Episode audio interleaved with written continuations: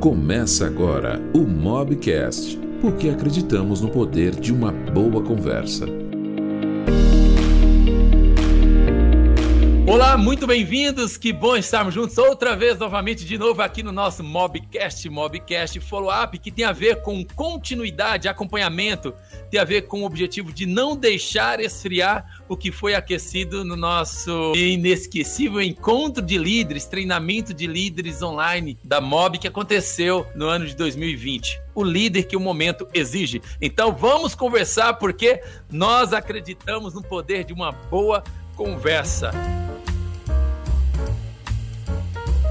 E hoje tenho a honra de aquecer o nosso bate-papo na companhia do nosso mestre, pastor Wilson Guimarães. É pastor, teólogo, professor, pensador, tem especialização em missões, educação religiosa, ministério integral, aconselhamento pastoral. Particularmente digo que é um dos melhores pregadores que eu conheço. Bem-vindo todos, bem-vindo, pastor Wilson Guimarães. Obrigado, meu irmão. A paz do Senhor para todos que estão conosco, que Deus possa nos orientar, nossa conversa que seja edificante e que possa produzir muitos frutos para o reino de Deus. Maravilha! Eu acredito. Pastor, tem uma frase bacana que diz que a alma virtuosa que está só é como a brasa que está só. Hum. Em vez de esquentar, ela se torna cada vez mais fria. Que bom ter gente boa perto é, é. Isso é legal, né? É, é coisa de isso, São João da Cruz. Isso é um dom, viu? Isso é um dom é. de você é, trazer pessoas para perto de você, trazer gente para perto de você. A, a, tendência do mundo hoje parece que é cada um viver isolado, né? Não por causa da pandemia, isso já era visto através da tecnologia, rede social, tal, tal, tal. Mas a verdade é essa, né? Que é eu que determino as brasas que se aproximam de mim, né? Para que a minha brasa uhum. permaneça acesa, né? Permaneça acesa, aquecida. E necessário, né, pastor? Necessário. É preciso ter, porque uhum. você só pode medir e conhecer o seu potencial quando ele é colocado em xeque. Se você Opa. vive isolado, você não sabe se você é bom. Você tem a fantasia que é bom, mas é na, na pragmática que você sabe se de fato você é bom. Não, não, sei se estou usando a palavra correta, mas talvez a ideia da retroalimentação, retroprojetor, né? E não é. só retro, mas intro também. Intro também. intro também. Sim. É. Os meus valores também precisam mudar, essa é verdade. A gente fala que nunca se muda valores, mas quando eu vivo em comunidade, eu preciso mudar alguns conceitos dentro ah, de mim. A palavra seria esse, conceitos, né? Conceitos. Legal, e isso totalmente espontâneo. Amo, amo o que é espontâneo. Não que o que continua é, não seja, a gente tem essa liberdade, essa flexibilidade. Por mais que a gente tenha aqui um rascunho, eu, eu estou super aberto a deixar fluir e eu sei que você também. Bora para frente. Mas eu quero fazer uma pergunta ainda dentro dessa espontaneidade. Já perguntei para alguns convidados e eu faço questão de perguntar se a sua vida, olha essa pergunta, se a sua vida se tornasse um filme de cinema, qual cena não poderia faltar? Fala para nós. É uma maneira legal de conhecer também Pastor Luiz Guimarães. Puxa, tenho que pensar um pouquinho. Tem uma cena de cinema, é, Eliseu, que é, mexe muito com Ela é hilariante, né? Que é mudança de hábito. Quando o personagem principal muda a música que era totalmente sacra para uma música mais pop. E isso agrada o Papa. Lá no filme, o Papa também bate palma para aquela nova coreografia que o coral está apresentando. Eu acho que isso no, no sentido mais pessoal é, tem sido uma, algo que eu, que eu busco, né? Eu busco, eu não, eu não me contento com aquilo que é cotidiano, né? Talvez seja algo que eu preciso trabalhar dentro de mim também. Mas eu não, não me apego ao cotidiano. Eu só estou sempre questionando o cotidiano e querendo mudar, né? A música mudar a, o ritmo, mudar o som, né? Eu acho que eu, quando eu penso em mim, eu penso assim, uma pessoa que quer mudar. e espero que Deus esteja batendo palma, né, para todo A vida não pode ser algo estático, né? Ela está Exato. em constante movimento, né? É. A vida em movimento. E a gente não faz isso para protestar, nada disso. Parece que é algo natural da gente, né? Sonhador, é um homem sonhador. A gente passa a viver a nossa própria personalidade. Chega um momento na nossa vida que você vive o que você é. Opa. Você não esconde o que você é, né? E, e, agora é muito interessante você viver o que você é. Aí, agora trazendo para a prática mesmo, lembra de um momento de uma mudança radical na sua vida? Olha, é, é, assim como a gente vê no filme a mudança do ritmo da música, da, da, da característica da música, uma mudança que você possa compartilhar, claro, o que aconteceu na sua vida. Olha, eu me lembro de uma mudança na minha vida, é, não sei se essa. Provavelmente uma mudança consciente, né? É, quis mudar, olha, eu quis mudar em determinado momento isso. Foi uma mudança radical. E como é que foi isso? Olha, eu tive uma experiência extraordinária como pastor, é, pastor efetivo, né? Entrei numa igreja pela primeira vez e uma pessoa veio ao meu encontro e disse que não gostava de mim, que achava que eu era frio e acabou deixando a igreja mas no meio do caminho o filho dele morreu e a esposa pediu que eu fizesse o sepultamento, eu fiz. Ele não gostava de mim, mas o, mais para frente o pai dele morreu também e, e, eu acabei fazendo também o culto fúnebre do pai dele também. Não sei como Deus fez isso. Então eu sepultei o filho dele, sepultei o pai dele e acabei sepultando ele também. Eu fui atender ele já nos seus últimos minutos de vida na PUC em Campinas e corri lá na UTI onde ele estava, né? E peguei na mão dele e ele disse para mim, pastor, eu te amo. E morreu segurando a, a minha mão, né? E isso impactou muito em mim, porque eu sepultei o filho dele, sepultei o pai dele e sepultei ele. Aquilo me fez muito mal em toda essa história. E aí ele me disse que me amava. Então a, a mudança na minha vida foi essa que eu preciso dizer que eu amo antes de chegar a essas situações conflitantes, né, onde não há muitas vezes respostas. E isso foi impactante no meu ministério também no sentido de insistir, de permanecer, que muitas vezes as pessoas têm uma visão errada da gente, mas a vida ensina elas e nos ensina também quem de fato precisa de algo, precisa precisa melhorar na sua vida. Isso impactou minha vida. Claro, claro, forte, forte. Essa pergunta, ou essas primeiras perguntas, eu acho que vai nos conectando com a proposta do bate-papo e agora já com perguntas mais direcionadas.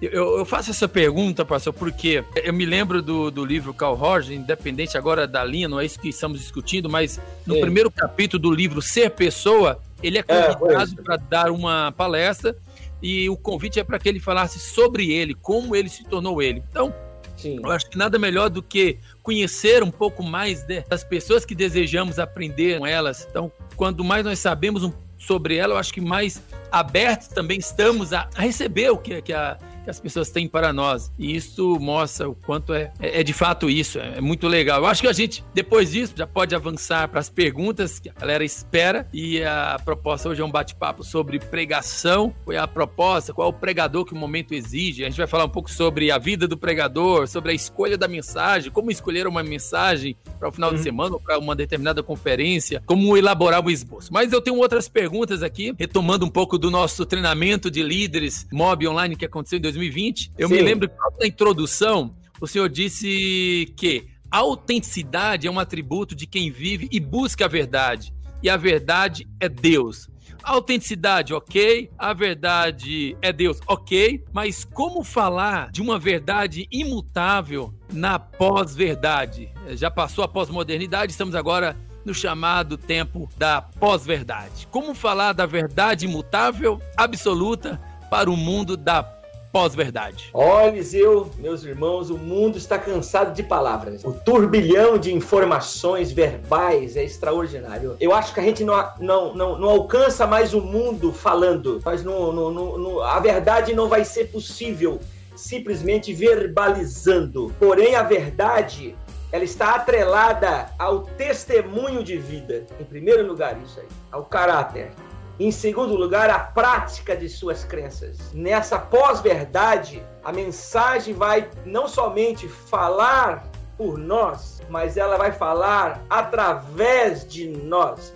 Nós vamos ter que aprender nesse pós-verdade que a verbalização não é um caminho viável na transmissão da verdade. Hoje, o que está em pauta é o caráter, o testemunho da pessoa e ela viver de fato as suas crenças. Eu acredito que isso seja o início de nós podermos alcançar aqueles que necessitam da verdade que é Cristo Jesus. Me parece que é uma ideia do tirar da cabeça, descer do discursivo para o coração, para a prática, para a compaixão. Nos primeiros anos da igreja, nós tivemos lá os apologistas, tivemos os pais da igreja, os pais apostólicos, tivemos os teólogos, e todos eles cooperaram para a confecção da doutrina bíblica. Só que eles estavam vivendo um momento de completa perseguição, que é aquele momento de Nero, que inicia com Nero no ano 64, etc., e vai crescendo até 300 anos depois. Agora, o mais interessante é que esses apologetas, vou pegar só os apologetas para ter uma ideia, que eram os defensores da fé, eles tiveram acesso aos grandes fóruns da cidade de Roma. E por que foi permitido eles entrar e defender a fé deles? Porque a vida fraternal deles chamava a atenção da sociedade romana. Quando havia uma peste, que era muito comum em Roma nessa época, naqueles anos, claro, quando havia uma peste, uma enchente ou coisa parecida, a comunidade cristã ajudava a todos. E isso chamava a atenção das autoridades. Então, os apologetas tiveram a oportunidade de defender a fé deles perante o juiz público, porque a prática cristã referendava dava, avalizava esta oportunidade de ouvir os pregadores da época. Então, a fraternidade ainda é um instrumento extraordinário. Funciona bem nos nossos tempos, trazendo para esses dias essa mudança. Ela não se dá apenas no âmbito da pregação, mas a própria publicidade. Eu vou tentar dar um exemplo. Antes, o, o comercial de um carro era: olha, o carro tem isso, o carro tem aquilo, dava-se informações sobre o carro. Hoje não, hoje test drive. Pega o carro e sinta você, né? Não sei se faz sentido essa figura, né? Sim. Né? Me parece que é um pouco disso. Agora, que é perceptível, sim, a, a, a mudança é. Eu, eu penso que muitos pregadores percebem essa, essa mudança, mas na tentativa de responder às mudanças, e aí vem algo que você toca também e tocou no, no encontro de líderes, que é o, a tentativa de ser o elegante, né? E aí vem entre o elegante e o, e o eloquente, foi dito, e o que, que a gente pode trazer agora e que tem a ver com essa tentativa de corresponder ao momento, de ser legal ou de ser elegante. E qual é o problema disso? Olha, é, o, vamos pensar um pouco aí na formação do povo brasileiro, né? O povo brasileiro é um povo mestiço, somos mestiços, somos heterogêneos em culturas. Temos cultura afro, temos cultura indígena, temos cultura portuguesa, temos cultura holandesa, né? O eloquente, ele, ele se encaixa melhor no perfil do povo brasileiro. O povo brasileiro é povo de samba, de roda, de bater palma. Hein? Só que isso, nesse momento agora, parece mais um entretenimento os pregadores eloquentes, eles podem fazer o papel de condutores aí de plateia, né? Alegrar a plateia, tornar-se aí um, um pregador motivacional, que é o que nós estamos vendo na mídia. E isso é muito próprio do povo brasileiro. Ele aceita com muita facilidade isso. Não há nenhum problema nisso, assim, nesse perfil mecânico. O problema é o conteúdo. Ou seja, os nossos eloquentes estão afunilando para uma teologia perigosa chamada prosperidade. Então, eloquência e teologia de prosperidade vira circo. Eu acho que o caminho a gente pode depois quando a gente fala sobre o conteúdo, acho que mais para frente responde sobre a vida do pregador. Eu, eu, acho que faz sentido ou cabe a gente fechar um pouco mais aqui esse assunto, já apresentando um caminho, uma proposta, para não cair nessa tentação de ser esse pregador que você acaba de dizer? É, eu vou pegar uma frase de um determinado pregador, não me lembro agora quem disse isso, né? Ele subiu ao púlpito para pregar e quando ele desceu uma mulher, né, sentada ali nos primeiros bancos, disse a ele: Pastor, que mensagem extraordinária! Que coisa maravilhosa! E ele vira para ela e diz assim: Eu já sabia, minha irmã. O diabo já tinha dito isso para mim. Bom, qual é a moral da história? Nós não podemos viver esse mundo da fantasia, esse mundo dos likes, esse mundo do compartilhamento. Isso pode ter algo extraordinário por trás. E isso deixa o pregador muito proeminente, muito visto.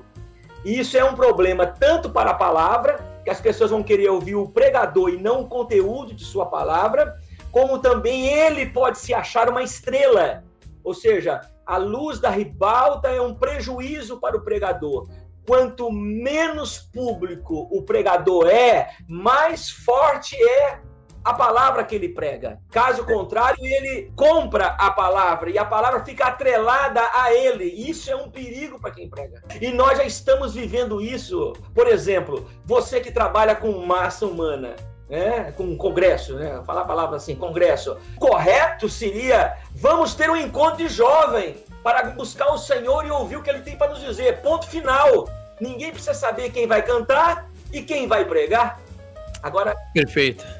E como é isso na prática? Quer saber quem vai estar. Tá. Ele só compra a passagem aérea se ele souber quem é que vai pregar. Então nós já estamos vivendo, a meu ver, a meu ver, esse mal do pregador eloquente, esse pregador carismático. Nós já estamos vivendo essa fase, nós já estamos prejudicando o conteúdo da palavra, porque o conteúdo da palavra está atrelado à figura de um homem. E isso é, é perigoso demais. Isso é perigoso demais. Por quê, pastor Wilson? Porque quando a palavra não faz efeito, a pessoa vive pela fé. Mas quando o pregador não tem efeito, as pessoas se escandalizam, caem da fé. Quando o pregador cai, as pessoas caem junto com ele. Nós temos visto isto, isto ao longo da história da igreja, e principalmente no século passado, no seu início, década de 80, quando alguns pregadores caíram da fé, e eram grandes pregadores, junto com eles, centenas de pessoas também abandonaram a fé. Essa fala chama muita atenção porque mistura muito bem entre o que a gente conversa e o que a gente vivencia e, e luta dia, dia a dia, né? Claro, todos os assuntos, queira ou não, é, são assuntos que a gente preocupa falar do que a gente está vivendo no dia a dia, assuntos pertinentes, né, atuais. Sim, claro, claro. Mas esse de forma especial mexe muito porque quando fala de um evento, uma conferência, e de fato é, é, é isso que acontece. A turma quer saber quem vai quem prega, quem canta. Eu me lembro de um colega que falou: Olha, tô para anunciar no cartaz. Esse ano não teremos conferência porque não temos dinheiro para pagar quem as pessoas esperam que estejam em nossos eventos. É quase isso, né? Claro, temos uma expectativa e que essa pandemia mude. Eu acho que nós já conversamos sobre isso em uma série de vídeos. Líder que o momento exige também, pré-conferência do nosso encontro de líderes. Muito bom. Agora vamos pensar aqui tem muita gente aí com vontade de fazer certo, tem muita gente querendo acertar. Eu não poderia deixar agora também, voltando um pouquinho aqui, de citar a caravana de São Paulo, por falar em conferência, está chegando aí, Mobiliza Brasil 2021. E se a turma pergunta, pastor Eliseu, vai ter Mobiliza? Diga para todo mundo que eu disse que sim, vai ter. Como será, eu não sei, mas se Deus quiser, vai ter Mobiliza Brasil 2021. Quero dizer que ainda não anunciamos palestrantes, conferencistas, cantores, mas eu quero parabenizar aqui os 80 jovens de São Paulo que estão em um voo quase que fretados, passagem paga, pastor. Então essa galera aqui merece essa atenção nesse podcast em um assunto que tem a ver com eles, porque eles vão falar, peraí, mas nós compramos passagem, não sabemos né, quem, quem vai estar tá lá. Então, manda um abraço para essa turma aí, os remanescentes de Israel. Um abraço para Mobies e tantos outros que, que também compraram passagem, que fizeram inscrição. Vale dizer que o local do Mobiliza Brasil está 100% pago e com dinheiro de inscrição. Gente que pagou. Só sabe onde vai ser, não sabe quem vai estar. Tá. Então, Louvado seja Deus por esses remanescentes aí. Quer estar tá nesse grupo? Faça inscrição antes que anunciemos quem vai estar tá cantando e pregando. Agora, pastor, eu disse que tem gente boa ainda, tem gente empolgada com vontade de fazer certo. Vou propor algo mais prático possível aqui. Eu sou novo, estou começando agora ou não, que seja experiente também. Vou pregar sábado, domingo, alguma conferência ou na minha igreja local. Como preparar o sermão?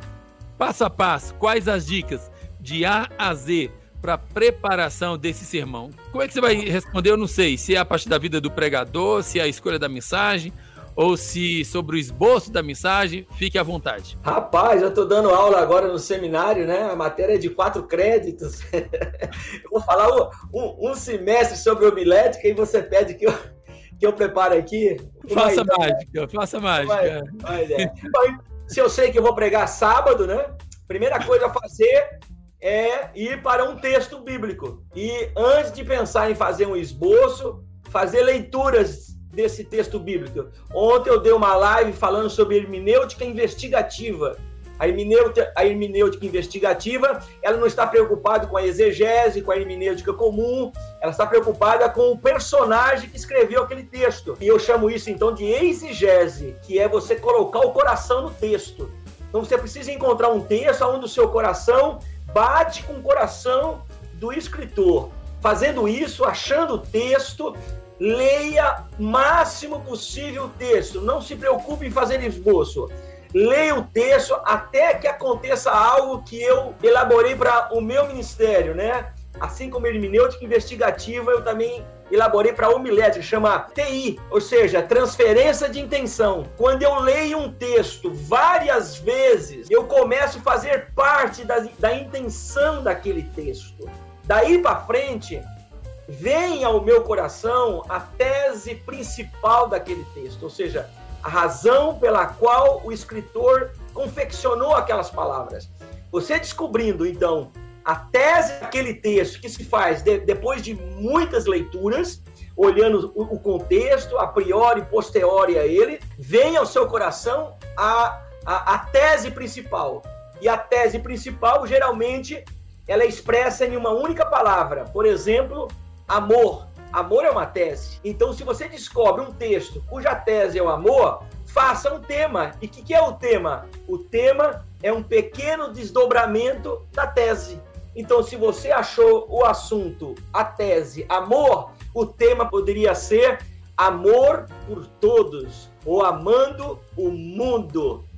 Depois você volta ao texto, provavelmente as divisórias do esboço, as divisões do esboço vão estar expressas lá na grafia. Porque se você encontrou a tese do texto, o que está escrito ali diz respeito a essa tese. Você pode escolher o que é que você quer falar. Não sei se eu expliquei bem, Eliseu, mas seria mais ou menos isso, né? O texto, várias leituras, até encontrar o TI, a transferência de intenção entre você e o escritor bíblico, automaticamente a tese flui, ela vem aos seus olhos. Você vai dizer o seguinte, por exemplo, Salmo 23. Qual é a tese do Salmo 23? Proteção. Essa é a tese, proteção. Se isso vem aos seus olhos, você pode dizer, bom, se a tese é proteção, meu tema pode ser protegidos por Deus. E como é que Deus nos protege? Nos protege quando andamos pelos vales, quando descemos, enfim, toda aquela colocação que o salmista coloca no Salmo 23. Olha, mesmo que o pregador não precise do tema, o auditório precisa.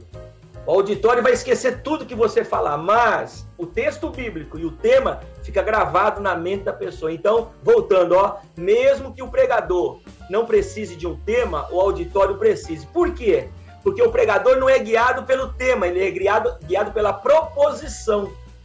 Então, mesmo que. Agora vamos inverter. Mesmo que o auditório não precise da proposição, o pregador precisa. Então, o tema é para o auditório e a proposição é para o pregador. A proposição serve para dirigir ele quando ele se perder ao longo da mensagem. Ele volta para a proposição e ela coloca ele no trilho novamente. Eu, eu vou tentar aqui, conversando, imaginar, fazer o meu esboço aqui imaginário falou do assunto. O primeiro é o texto, né? Primeiro de texto. tudo é o texto. Precisamos de um texto, primeiro lugar. Texto. texto. Onde eu vou estacionar os meus pensamentos e o meu esforço em compreender o texto. Isso. E aí vem o, o assunto, a tese, né? A razão pela qual o texto foi escrito. A razão. É, é, isso pode ser definido em uma palavra. Geralmente é em uma, em uma palavra. Uma palavra. Amor, perdão, pecado, diabo, Deus, céu, inferno. Uma Depois palavra. do o tema pode ser a última coisa. O tema você faz sempre a lápis. O tema você faz sempre a lápis. Certo. Porque o tema pode ser bíblico, contextual ou exótico. Então fala um pouquinho aí, o tema bíblico. O tema pode ser bíblico. Exemplo, exemplo. É, oração que Deus ouve. É contextual. Mães que oram. Exótico. Ladainhas que incomodam. Então, o tema vai também da criatividade. Exige, de certa forma, uma criatividade, porque é pelo tema que eu chamo também a atenção para a mensagem. A base do tema é a tese. Quando você descobrir a tese, o tema é um desdobramento da tese, é uma particularidade da tese. Então, se a tese é amor, eu posso falar sobre o amor, o amor de Deus, né? o amor de Deus. Então, eu estou desdobrando a, a tese. Perfeito. E aí, você falou da proposição.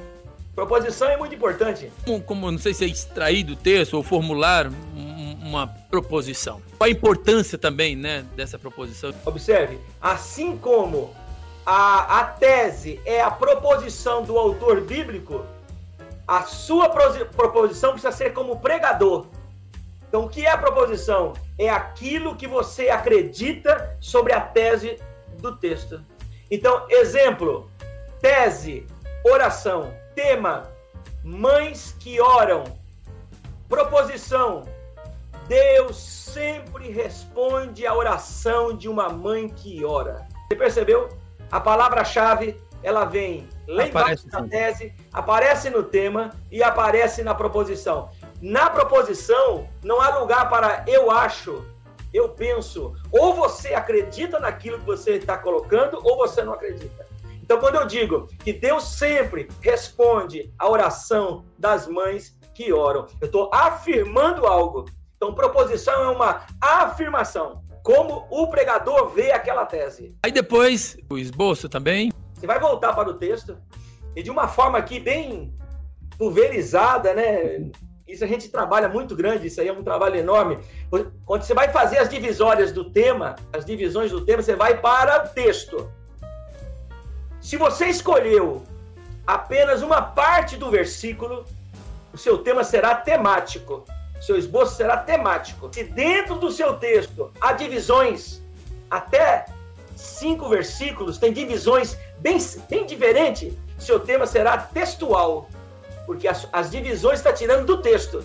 Agora, se o, teu, se o teu texto é mais do que dez versículos, é um capítulo, o seu esboço será expositivo. Defina para a gente então, embora você já mostrou de forma bem clara é, como cada um se desenvolve, textual, expositiva, temática, é, mas traga para a gente uma definição é, de cada estilo dessas mensagens, uma mensagem expositiva, temática, textual. Agora pausa porque eu tenho um recado muito, muito especial para você. É sobre o curso online O Líder que o momento exige. Embora divulgamos que é um curso para líder de jovens e adolescentes, eu posso dizer também, assistindo, vendo e revendo, que é um curso de liderança para todas as esferas de liderança. Os preletores são Bert Wexel, Wilson Guimarães, Zaza Lima, Helder Favarim, Aécio Ribeiro, pastor Aécio Ribeiro da AD Logos em Guarulhos, Endel Favarim da Escola Conquer, doutora psicóloga Mariana Del Monte, Maria Celi, pastora e presidente da Mob Brasil, também Douglas Gonçalves do Dizascope e Kleber Pinheiro. Realmente é um curso para todas as esferas de liderança e certamente vai acrescentar na sua liderança. Adquira o curso Líder que o Momento Exige pelo site da Mob, www.mob.org.br. Bora voltar para a conversa porque nós acreditamos no poder de uma boa conversa. A mensagem temática é uma mensagem muito primitiva.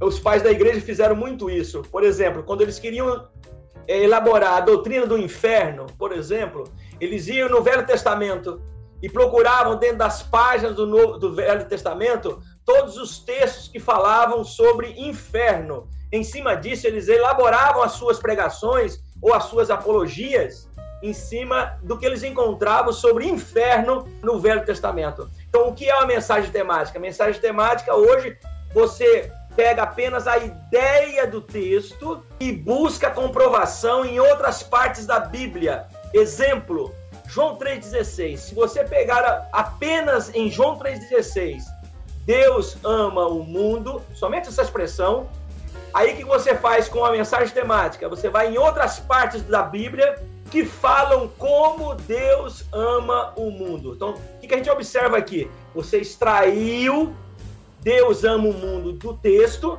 abandonou tudo que vem antes e depois do texto e buscou um respaldo para essa ideia em outras partes da Bíblia. Isso nós chamamos de mensagem temática. A mensagem textual, você vai ao texto e o texto é rico em informações. O que, que você faz? Você olha para o texto e você respeita as divisões do texto. Essas divisões podem ser de três, quatro versículos. Então você pega essas ideias que o texto está te prestando e você confecciona o seu esboço. Na mensagem expositiva, todo texto é importante. Por exemplo, mensagem temática: Deus amou o mundo. Outras partes da Bíblia. Mensagem expositiva em 3, em João 3:16. Olha só o esboço, ó. Porque Deus amou o mundo de tal maneira deu seu filho unigênito para todos que crê não pereça, tenha a vida eterna. Veja que eu faço um esboço com 10 divisões. Essa é uma mensagem textual, ou seja, as divisões vieram do texto. Eu me servi das divisões que o texto me deu. Mensagem expositiva é o capítulo inteiro de João 3. Percebeu a diferença? Eu vou me servir de João 3 inteirinho. O capítulo todo de João 3,16. Então, essa mensagem última nós chamamos de expositiva, que é a exposição versículo por versículo do texto bíblico. Calvino era um grande pregador de mensagem expositiva. Conta a sua história que por causa da perseguição da reforma, ele foi obrigado a sair de Genebra e foi se esconder em outro canto. E ele tinha uma pequena congregação que ele era pastor. Três anos depois, ele retornou à igreja e ao subir ao púlpito, ele olhou para o auditório e disse assim: Onde foi mesmo que nós paramos? Por quê? Ele pegava Gênesis, capítulo 1, e ia pregando, até terminar o capítulo 1. Capítulo 2, capítulo 3 de Gênesis. Então, a mensagem expositiva, ela valoriza o texto bíblico. Tem se falado bastante dessa mensagem expositiva, embora tenha se falado bastante para o pessoal da mídia, mas é algo que a gente sempre escutou, nunca esqueço disso nas salas de aula e, e, o senhor foi meu professor e eu guardo isso com, com, com muita responsabilidade, por mais que eu tenho minhas limitações como pregador, mas eu tenho minhas memórias de, de, de, alerta, de cuidado. Quanto é importante essa mensagem expositiva? A gente corre menos risco de errar. A mensagem expositiva, Eliseu, você não precisa de referências bíblicas para provar que você está certo. O texto diz que você está certo. Uhum.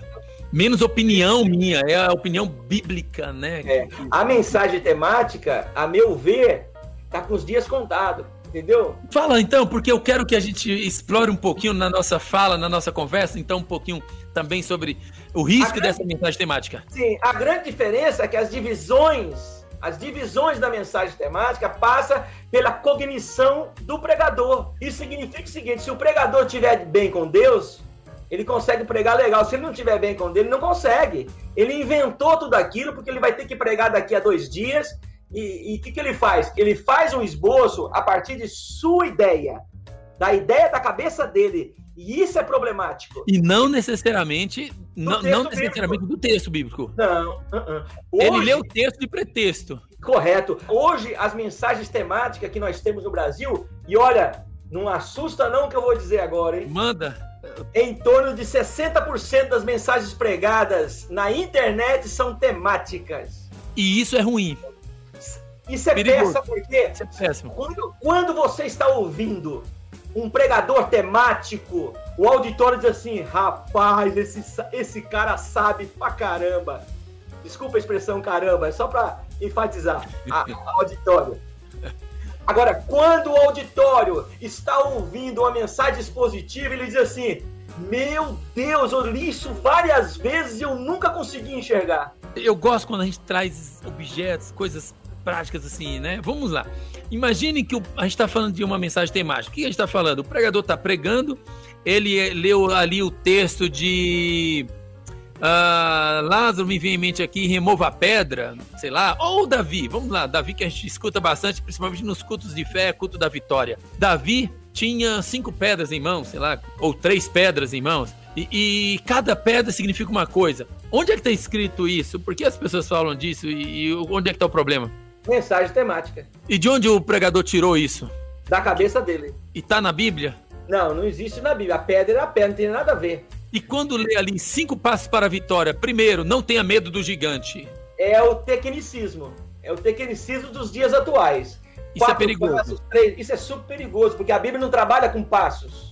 Deus não é mecânico nas suas ações. Ele é Senhor absoluto sobre o pecado, sobre a santidade, sobre o tempo, sobre a vida e sobre a morte. Uma é muito perigoso, que... mensagem, três passos para a vitória, sete passos.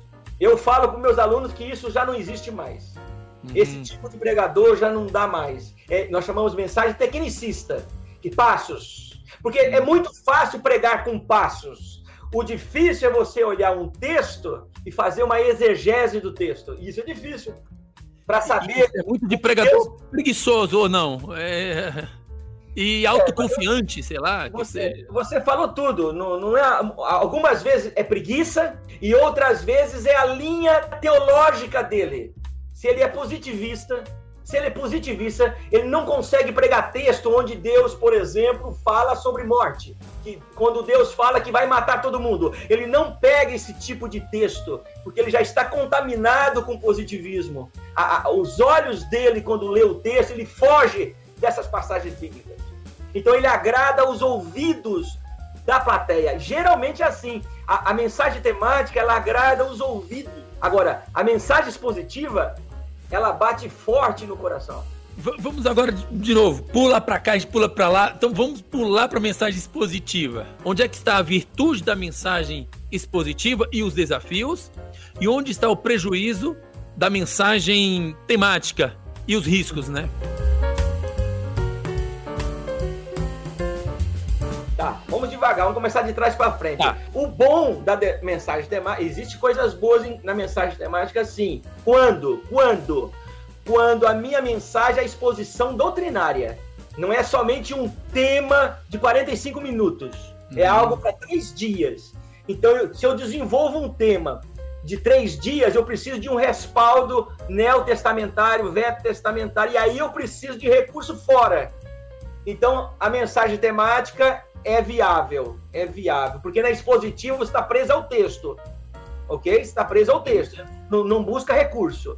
Agora, qual é a parte mais negativa da mensagem temática? A mensagem temática, a parte negativa, é eu pregar o que vem na minha cabeça. Aí eu começo a ler um bocado de autor e eu começo a refletir tudo aquilo que eu estou lendo. Quer dizer, eu não estou pregando a Bíblia, estou falando sobre a minha vivência, o meu contexto está influenciando a, a minha pregação. É, essa é a parte mais perigosa. As pessoas pensam que é Deus que está falando, quando na verdade é um, um, uma pessoa problemática que não estuda e está completamente contextualizado num universo problemático. Mensagem expositiva. Qual é o bom dela? O bom dela é que você trabalha com a Bíblia aberta. Você está preocupado em mergulhar nas entrelinhas do texto. Ontem, por exemplo, eu trabalhei com hermenêutica investigativa e fiz uma, um, um, trabalho de 1 Pedro inteirinho e 2 Pedro. E comecei a cavar o texto e mostrando, por exemplo, mostrei o vocabulário de Pedro. Pedro era um simples pescador, falou sobre eleição, falou sobre graça, multiforme graça, vocabulário além, a meu ver, da sua profissão de pescador. Pedro falou sobre doutrinas, ao longo da sua exposição, ele falou sobre anjo, ele falou sobre a igreja, falou sobre Jesus Cristo, falou sobre escatologia, falou sobre soterologia. Quer dizer, eu mergulhei no texto e deixei o texto jogar para mim todas as informações que tinha a respeito dele. Então, esse é o bom da mensagem expositiva. Qual é o perigo da mensagem expositiva? Ela passar a ser apenas um discurso, né?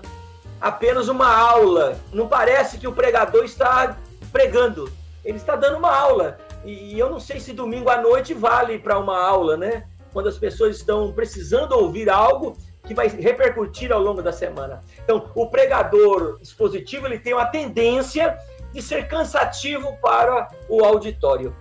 Não sei se eu respondi sua pergunta.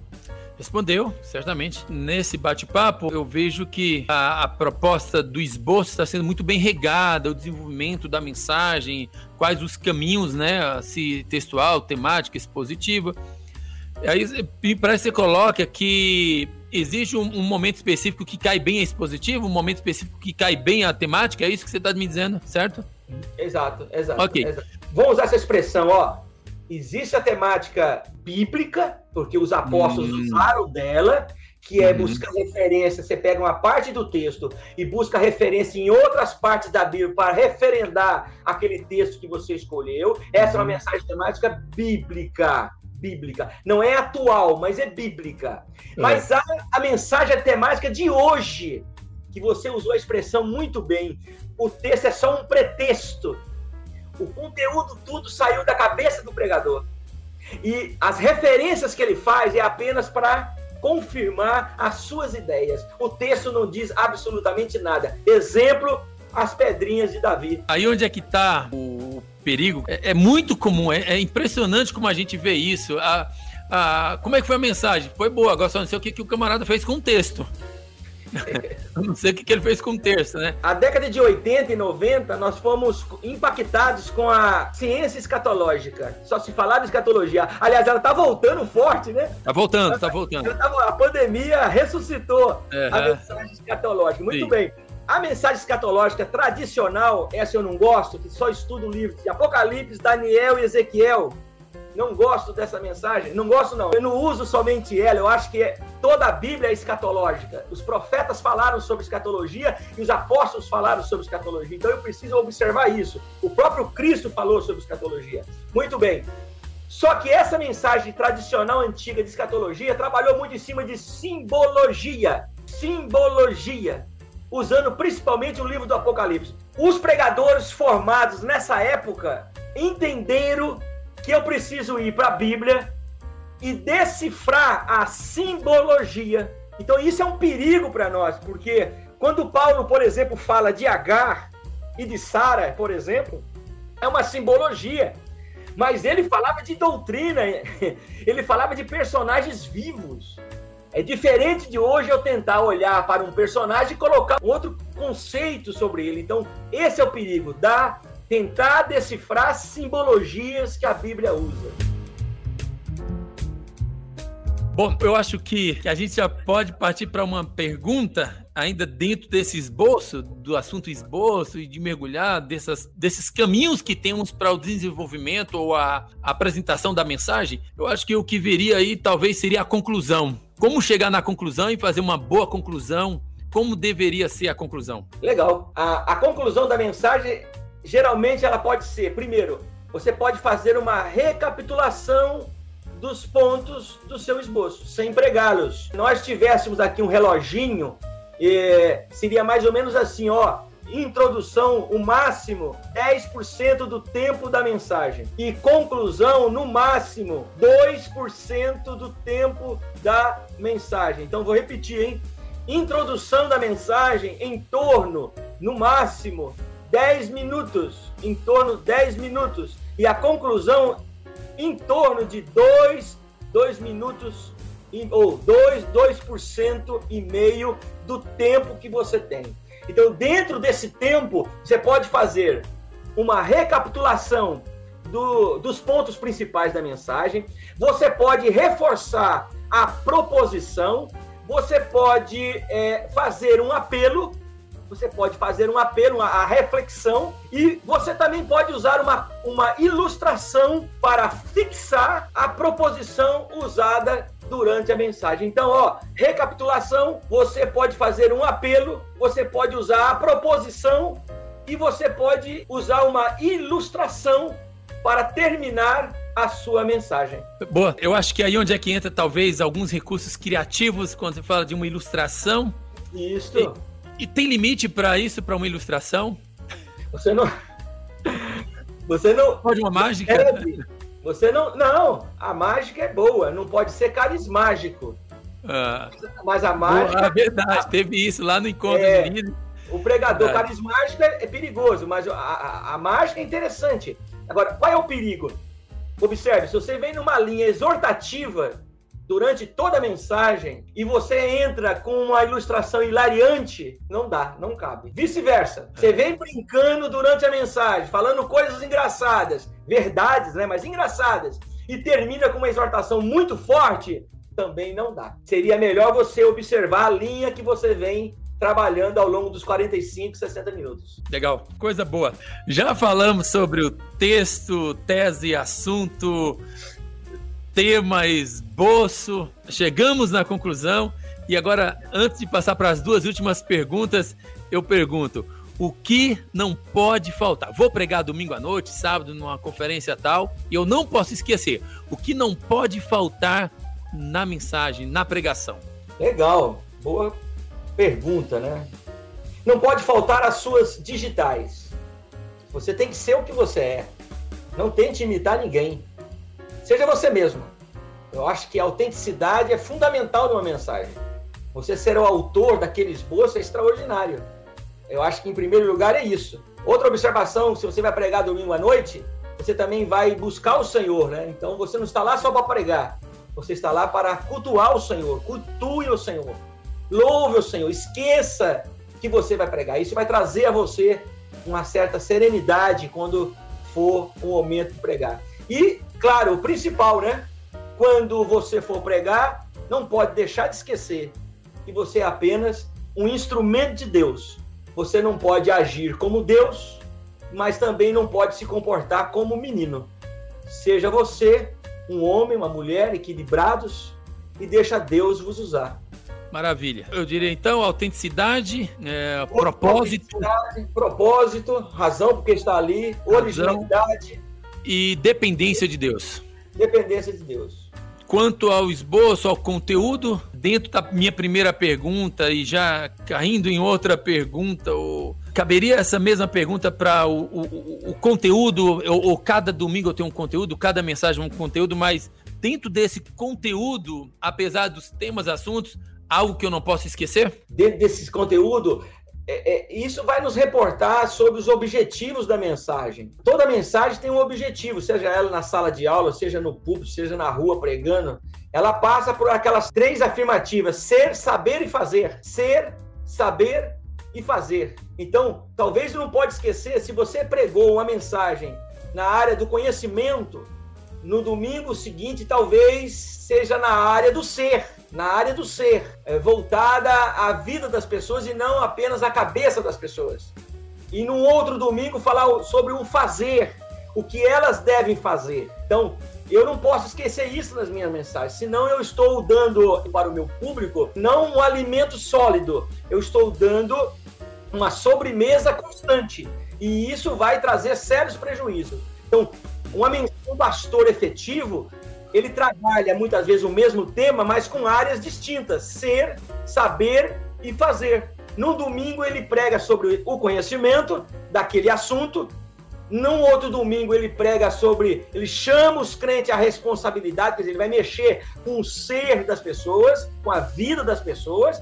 E no terceiro domingo ele implanta algumas atividades em função daquilo que ele pregou. Então, é, Eliseu, isso é fundamental, tá? Claro. Isso eu não posso esquecer. Senão eu fico a cada domingo inventando mensagens. Inventando mensagens. Não, é preciso no início do mês estabelecer os objetivos daquele mês. Muitas vezes um pastor efetivo tem muitas mortes durante um mês, tem muitas brigas de casais, tem muita. O mundo. Eu... Alguma coisa. Isso, eu acho que, ó, se eu deixar, eu não preciso nem fazer a pergunta, porque a minha pergunta é: como escolher o assunto, o texto da mensagem, como chegar no texto. Porque a maior crise, talvez, de alguns pregadores, eu digo por mim, é o que pregar. Essa pergunta, o que eu vou pregar? Eu me lembro de uma resposta sua que quanto mais o pregador conhece o, o público, mais ele tem o que falar. A gente foge daquele negócio, ah, eis que Deus me revela. Não, Deus já revelou, Deus te deu a, o discernimento, eu acho, né? de certa forma, Deus já revelou. Quando te coloca em contato com o público, Logo, você já tem um norte para o público. Sendo pastor, pastor vai ser um norte, talvez. E aí, eu acho que eu só, eu só é, é, acabei cavando um pênalti porque você já estava respondendo a minha pergunta. É, mas é eu vou, mas eu vou fazer, colocar algo aí agora, por exemplo, é, é, eu, eu vou na contramão agora. Estou falando de um pastor efetivo, não de um pregador. Estou falando de um pastor efetivo, de um rebanho, junto ao rebanho. Um pastor de um rebanho, ele não prega o que, a, o que Deus manda pregar, ele prega o que o rebanho dele precisa saber sobre Deus. Então ele tem uma hermenêutica eclesiástica. Ele não só tem uma hermenêutica gramatical para preparar o sermão, uma exegese, uma, uma hermenêutica investigativa em casa, mas ele precisa ter uma hermenêutica eclesiástica. Ele precisa fazer a leitura do seu povo e saber o que ele vai pregar para o seu povo. E o pregador, não o, o pregador do, como que você disse aí, do rebanho, pregador de domingo a domingo. Pastor efetivo de rebanho. Sim, sim. Um outro pregador, que a gente chama o itinerante, eu não sei se é o termo mais apropriado, também não tem que estar conectado com o tempo, com a necessidade do povo. Aí uma questão ética. É, se o pregador é uma pessoa que tem um preparo teológico, ele vai respeitar, e aqui a questão ética, ele vai respeitar o tema que lhe foi passado. Então, diferente do pastor, ele prega algo já estabelecido, ok? E qual é a parte do itinerante? É orar, buscar o Senhor e preparar aquela mensagem, porque ele precisa respeitar aquele tema que foi lhe dado. Muitas vezes, produto de oração, produto de discussão das equipes, da liderança. Então, isso o itinerante precisa observar. E ele é muito diferente do pastor efetivo de um rebanho. O pastor itinerante, ele precisa respeitar o tema estabelecido por aquele encontro. Mas não é assim que acontece. Eles preferem pregar mensagens que eles já formularam, que eles já conhecem, onde eles se saem bem, do que eles respeitarem o tema do congresso. Ah, vou abrir um parênteses para fazer uma pergunta que não estava no script. A mensagem pode ser repetida? Pode. A melhor mensagem é aquela da terceira e quarta vez. Essa é a melhor mensagem. Por quê, pastor Wilson? Porque você já tirou todas as imperfeições dela. Você já trabalhou com tudo, você fez tirou pontos. Por exemplo, na primeira vez que você pregou, o ponto 1 um foi muito forte. Então você joga ele agora no quarto ponto, na segunda, na terceira vez, para não cansar o auditório. Então a melhor mensagem é a terceira ou quarta. Agora, atenção, no mundo da internet, isso não é possível mais. Ah, me lembro desse bate-papo. Dentro desse assunto, me lembro de um pregador que me disse que sempre rasga o esboço depois que ele prega, para não repetir a mensagem. E me deu vontade de falar que se uma mensagem não pode ser repetida duas, três vezes, ela não seria digna de ser pregada uma única vez, né? Claro, eu não tive essa coragem. Talvez uns dois, três anos atrás eu teria, mas hoje eu não estou muito é. mais assim. E tem um detalhe: você não deve mudar um cardápio que Deus estabeleceu. Hum, pois é. Pois é. Olha, ó, Calvino, Lutero, principalmente eles, pregavam a mesma mensagem. pregavam a mesma mensagem. O Billy Graham. O Billy Graham, as mesmas mensagens nas, nos congressos, nas é. cruzadas. Para já construir aqui então, dicas 3 M's para para uma, uma boa mensagem, não sei se é assim, já estou até chegando aqui no tema do nosso Mobcast. É, é, de certa forma, nós começamos falando aqui sobre a, a, mensagem, métodos, de certa forma, não sei se eu posso chamar os estilos, métodos, se é textual, expositiva tal. E agora chegamos para finalizar um pouquinho sobre o mensageiro, sobre a vida do mensageiro, como deve ser a vida do mensageiro, como ele deve se comportar, é, tanto o mensageiro local ou aquele mensageiro que também ele é itinerante. Nós sofremos hoje uh, o ataque da mídia, né? E a mídia quer uma pessoa perfeita. A mídia quer um pregador show. É, é preciso trabalhar na nossa imagem. O pregador tem que ser o que ele é em casa, na igreja. Ele não deve mudar de forma alguma seu jeito de conversar com as pessoas, de tratar as pessoas. Ele não pode criar uma imagem, vender uma imagem que ele não cabe nela. É, criar uma imagem para o público é muito perigosa, porque você começa a viver a dualidade da imagem. Você há, há algum momento que você não sabe quem você é. Talvez este seja o grande desafio hoje de quem prega. Ser original, ser original, ser humilde para voltar quando errar, mas ser original e bater o pé e dizer não, o caminho é esse, eu vou aqui nessa direção. Ou seja, eu não posso ser aquilo que Deus não me fez para ser. Preciso ser o Wilson Guimarães, aqui na minha casa, com os meus filhos, mas também lá fora, com os meus irmãos.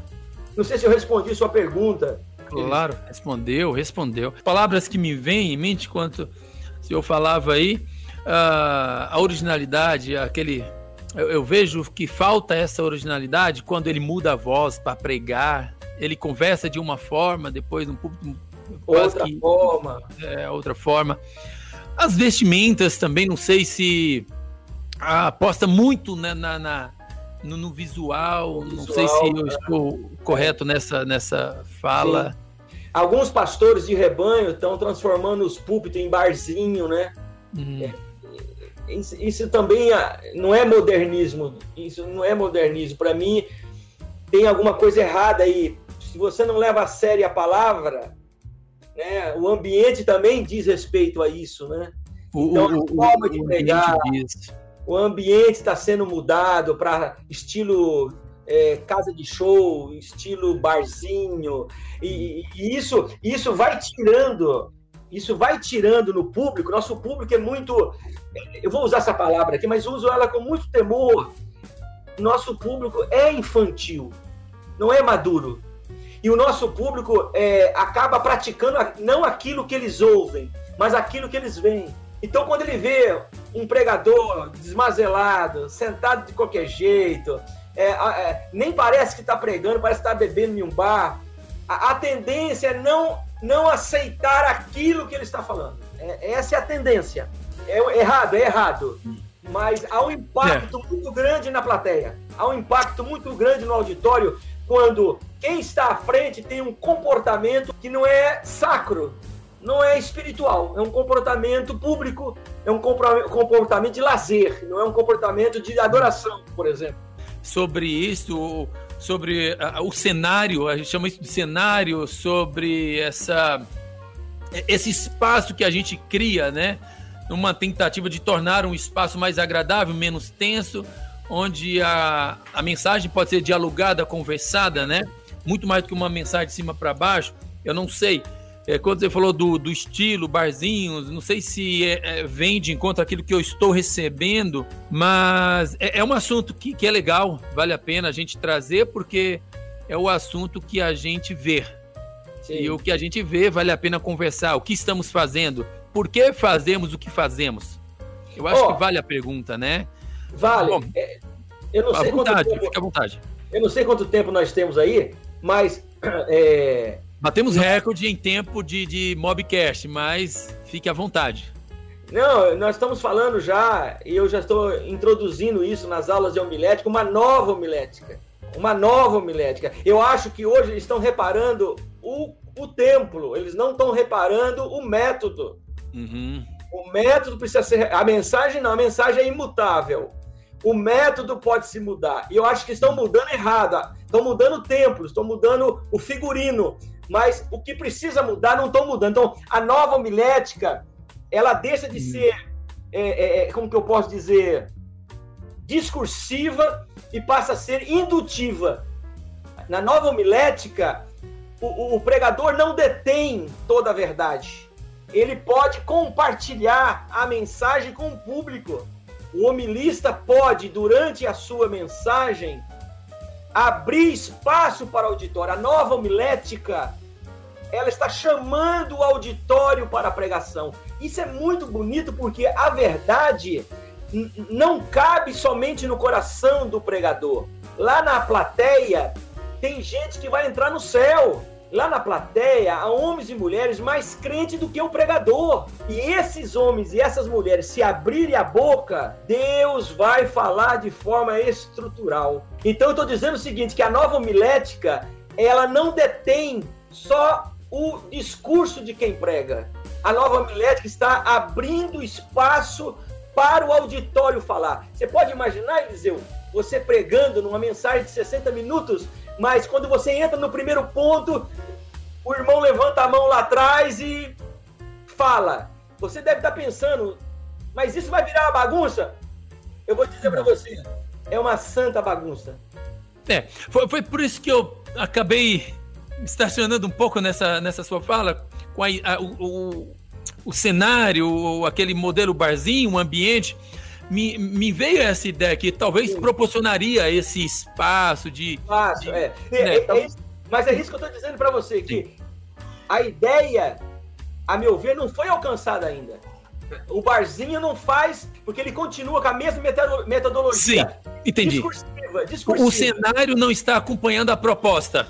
Isso. Mudou, correto, correto. mas por que mudou? Parece que uma mudança sem porquê, ou sem razão, sem significado. Apenas por um visual, estética. Visual, estético, é. Mas é. a proposta não é. A proposta é o barzinho ter frequentadores. Agora, né? o que, que eu penso? O que, que eu penso? Me parece, tá? Vou jogar aqui e quem sabe volto em um outro momento em um mobcast com isso, quem sabe.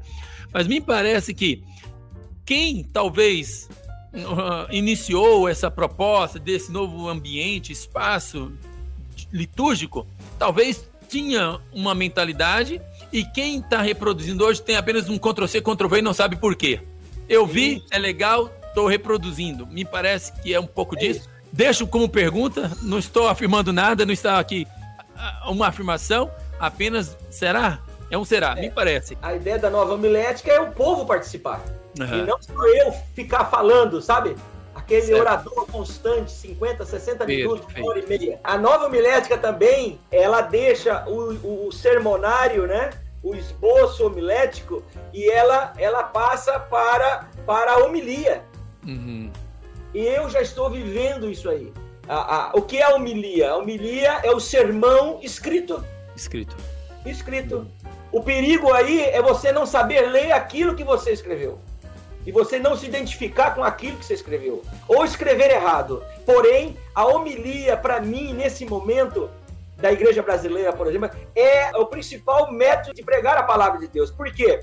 Porque em casa, se eu escrevo o meu sermão, o meu, a minha mensagem, eu tenho como consertar os erros teológicos, as colocações erradas em casa.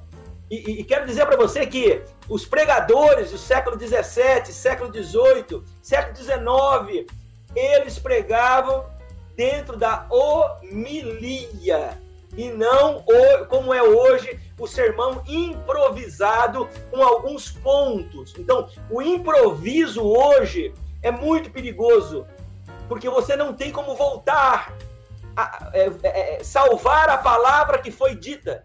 Você pode, inclusive, falar algo que você não acredita. E isso é perigoso. Isso é perigoso porque imagine você estar pregando e aquela pessoa só vai ouvir aquela vez, ela não te escuta mais e você não tem oportunidade de ainda mais agora em tempos de internet. É, é uma responsabilidade tremenda, sem fim. o, o, pregador Jonathan Edward, ele era míope, escrevia toda a mensagem dele. E ele foi o autor daquela, daquele temão, né? Que a gente fala dele até hoje, né? Pecadores na mão de um Deus irado. Deus irado. A, a, a, história da igreja diz que quando ele estava pregando esse sermão na catedral, as pessoas se seguravam no, nos bancos para não cair no inferno em vida. Então a gente percebe que o método não, não, não substitui a comunhão com Deus. O método não substitui a comunhão com Deus. Quer dizer, se eu tenho comunhão com Deus, o método de homilia pode ser uma grande saída nos dias de hoje, quando os pregadores falam muita bobagem de público, mais pela emoção do que pela razão.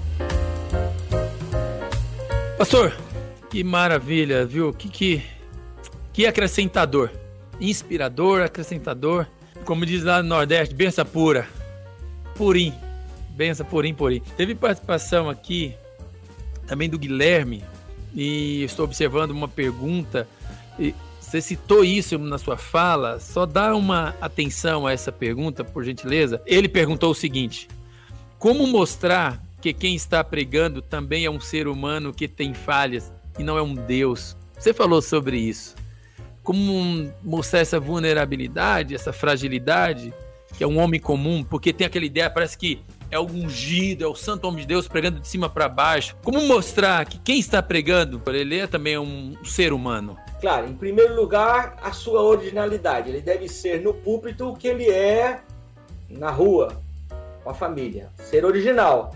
As pessoas sabem que ele vai se comportar daquele jeito no púlpito. Ele é autêntico. Eu acho que isso é fundamental. Mas há algo interessante que ele deve evitar, que é esse cacuete de dizer, por exemplo, em palavras, que nessa noite Deus vai curar. Nessa noite coisas extraordinárias vão acontecer.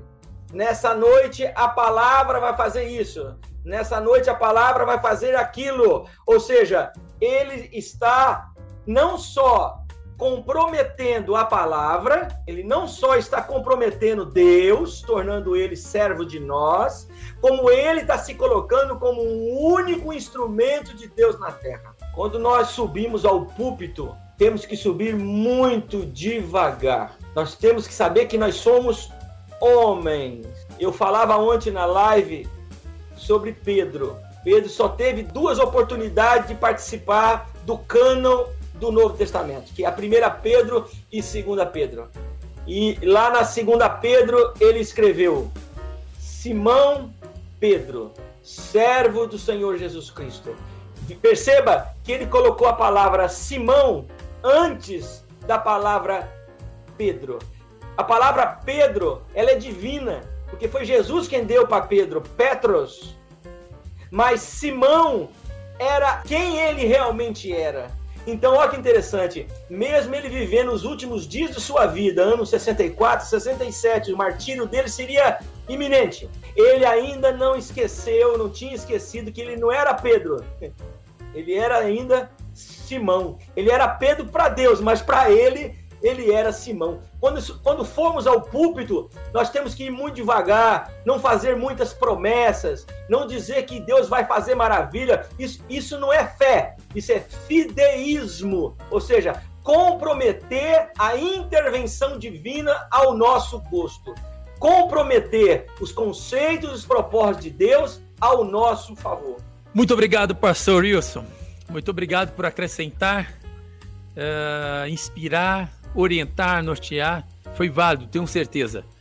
Obrigado a todos que acompanham a gente nessa jornada. Obrigado por acreditar no poder de uma boa conversa. Te encorajo a mergulhar um pouco mais no conhecimento sobre liderança, pregação, sobre desafio, sobre o líder que o momento exige. E antes de finalizar, também não se esqueça dos três Cs da internet. Se valeu para você, curta, comente e compartilha. Pastor Wilson. Pois não. Considerações finais? Considerações finais. Ó, oh, tô com saudade de vós. Estou com saudade de vocês. Rapaz, eu tô querendo abraçar meu povo, rapaz. Meu Deus, que vontade que eu tô de ir para os congressos, de... mas nós sabemos que estamos impedidos, né? Minha consideração é essa. Eu estou com saudade de vocês. Vocês fazem muita falta no meu coração. Igualmente, igualmente. É, é, é, recíproco esse sentimento. A gente termina como João escreveu, né? Tenho muito a dizer, ah, mas não em pena. Espero falar pessoalmente. E agora eu entendo porque você falou que um, um assunto, um conteúdo de um semestre, a gente está tentando explorar em uma hora.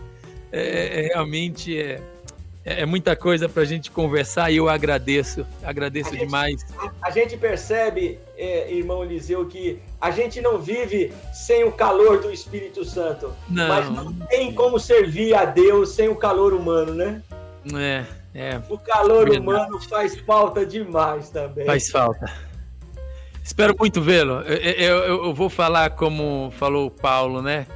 É, procura vir depressa, né? Que, que venha esse tempo, que esse tempo chegue logo para que possamos nos encontrar, abraçar. Espero muito que esse tempo chegue logo e que estejamos juntos outra vez. Eu tenho essa expectativa.